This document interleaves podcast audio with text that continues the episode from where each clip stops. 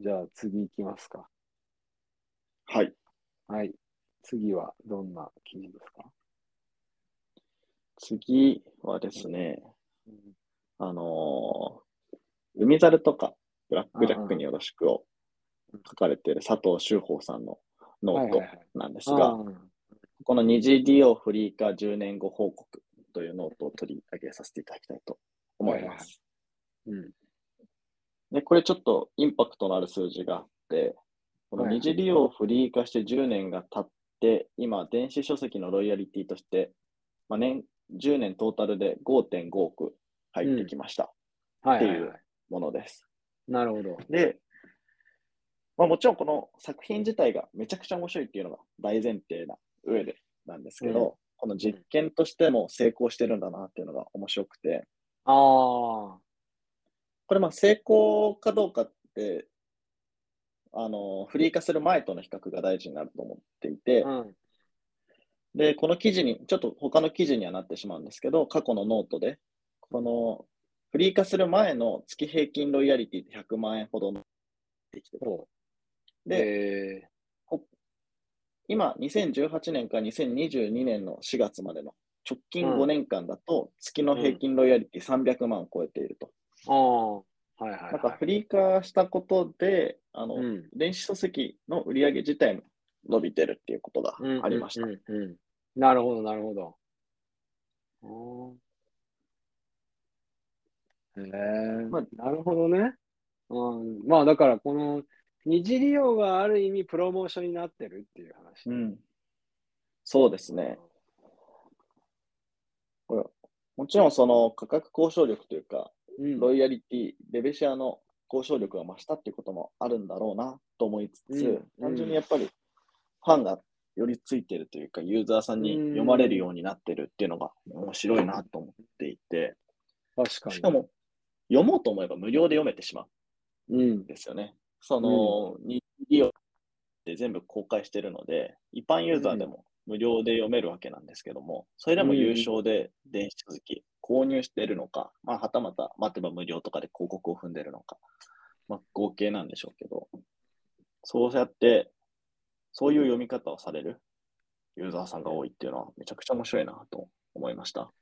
確かにな。なんかこれ、だから、もはや、この、なんていうの？もともと電子書籍とかを買うっていう行為が、なんか著作権に対して価値を感じて、あ、著作、その著作物、んまあ、著作権に対して支払いをするっていうよりは、なんかその、ファンビジネスに近くなってくるのかもしれないね。うあん。のまあもちろんちゃんとしたその本家本元を読みたいっていう気持ちもあるんだけど、なんかどんどん広がっていくと、やっぱりそれを作り出すクリエイターに対しての、あのなんていうのかな、還元みたいなところっていうのをうん考え出す人も増えてくるだろうなって気はしてくるね。ああ、なるほど。うん。だから、ペイトリオンとか、ああいうね、サービスが月額とか、まあいろんな形で、うんあとまあクラウドファンディングもそうだけど、はい。作り手に対して、えーまあそれを応援する気持ちとか、それまでのものに対しての、まあ、感謝の意を表するという位置づけでお金を出していくっていうところに、うんなんかだんだん近づいていくような気がするね。増えれば増える。うん。うん。確かに。まあ、グッズとかも、そういう風に買ってる方も結構いらっしゃいますよね。そうそうそう。うんうんうんこのになんか、うん。フリー化で面白いのが、うん。彼が過去のノートとかで漫画村に対する見解みたいなことを述べていて、うん。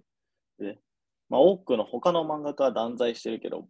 僕は違うと。まあ、肯定はしないけれども、うん。あの、断罪するほどじゃないんじゃない？みたいな。意外。と、これってむしろ、その、うん。えー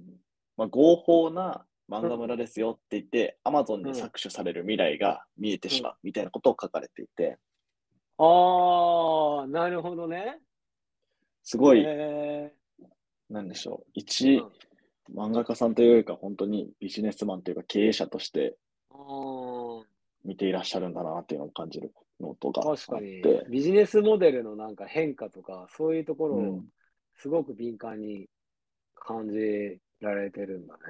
うん。確かにそうだよね。だから、まあ今ってやっぱり、より個人対ファンとかそういう感じで、うん。直接的なつながりっていうのを持つように動いてるわけじゃない？はい。だから、この、なんていうのかな。うん例えば YouTuber とかは、まずはファンを集めて、まあ、うん自分っていうものをある意味コンテンツにしながら、ファンを集めて、今、グッズビジネスとか、なんかいろんなことに展開を進めているようなところがあるけど、こういう漫画家さんとか、こう、もともとコンテンツがしっかりしたものが生み出せるっていう人たちにとっては、まあその逆パターンというか、うん。まあ、持っている、あ抱えてるファンをこうよりいろんな形でつながれるっていうような場所作りだったりとか、あとはさっきのね、こう、通常漫画家、まあ漫画家だけどここで取り上げられてるのは、いろんなん著作物を作ってる人にとっはて言えることだと思うんだけどね。なんか、うんこういうふうにして、新しい層の、まあ、あとは層だけじゃなくて、新しい国の人たち、うん。違う国の人たちを抱えていくみたいなのは、すごく有用だよね。そうですね。うん。まあ、漫画で言うと、漫画の電子書籍って観点だと、静かなラドンがめちゃくちゃ話題になったことがあって、これうん。2020年の売り上げが電子書籍で6億って出されてるんですね。おー。もう完結してる作品にもかかわらず、うん。こんなに売れたのはやっぱり電子書籍の力が大きくて、あー。4確か40巻ぐらいまで無料にしてて、その後、うん。まあ有有料みたいな。やり方にしてて、この無料でアテンション獲得して、有料に持っていくっていうのは、なんでしょう、他の業界だとやられてたことですけど、漫画が、漫画に特に威力があることなんだなっていうことうんを感じさせますね。確かにゲームのフリーミアムに近いようなもんだもんね。うん。そうですね。うん。これが他のコンテンツ、例えばアニメとかで成立するのかなっていうのはすごい興味があって、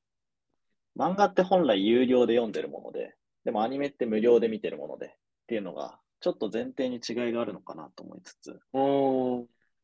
まあいろいろ、ま、まだまだコンテンツ産業というか、ここでは変化が起きていくと思うので、うん。なんかさ、でも、これうん。思うんだけど、あのちょっと論点変わってくるかもしれないけどね。その、最近聞くのが、あの、音楽やってる音楽アーティストが、はい。Spotify とかからこう抜けてるようなうん。感じを聞いてて、はい。その、もう自分たちでファン抱えてんだから、直接出していけばいいじゃんっていうか、直接配信していけばいいじゃんみたいな話もあって、一定数ファンを抱え始めてたりとかすると。で、なんかこう、これどういうものに似てるかなと思ったら、あの、それこそ、ショッピングモールとか、昔、あーなるほど2000年代当初あって、それがどんどん変わってきて、今、まあ、ショピファイみたいな感じになってきてるわけじゃないですか。はい。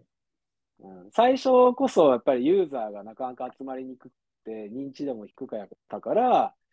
そういうモールみたいなところに集まって、うんオンラインの。で、そこに出店するって形で、ユーザー数を確保するっていうところが、だんだんそこが当たり前になってきて、で、自分たちでもマーケティングを行って、ユーザー獲得できるみたいになったら、はい。もうもはやそういう集客装置としてのシステムっていう、うんその場っていうのは必要なくなって、どっちかというと、あの自分たちで運用するためのツールが欲しいっていう話になってきたのと同じように、うんその音楽業界でもなんかそういうふうになりつつあるみたいな話はいを読んで、えニュース、記事をね。ってなると、なんかこういう、さっき、あの、ゆうちが言ってたような、コンテンツ、アニメとかも、今はネットフリックスとか、そういうディズニープラスとかっていうのが集まってると思うんだけど、それぞれのなんかアニメとか、こう制作プロダクション、例えばやっぱり京都うん。アニメーションとか、ああいうところが、いやいやもう自分たちでやればいいじゃんって 話になってきたりとかも、うん。この先はあったりするかもなって気はしますね。確かに。うん、そうすると、なんか何話までは無料で、それ以降は有料で自分たちのサービスにお金払ってくださいとか、そういうのもあったりするのかなとかね。確かに。その点で言うと、アメトークがやってるアメトーククラブっていうのがすごいうん興味があって、どういう規模になっているのかっていうのが。アメトークってその TVer にすら配信してなくて、全部アメトーク、アメトークのファンクラブを作って、そこで過去回を配信してるんですね。まさに今、あーネギさんがおっしゃったうん、ことだなと思っていて、うん。この強い IP としての力を持っていて、自分で集客ができるのであれば、全部自分で囲い込んでやってしまおうというのが、うん。まあ、せ一つの回になるうんうん。とすると、うん。そこの先行事例として、ここがどれぐらい数字集まってるんだろうって、明らかにテレビだと最も力を持ってる一つだと思うので、だから、最近、音楽のね、そういう直接、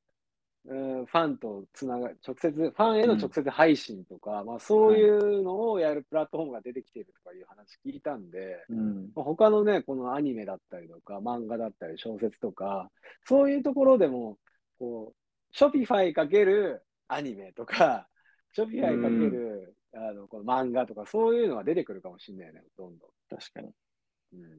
うん、出てきてるのかもしれないけど。なるほど。それは面白いですね。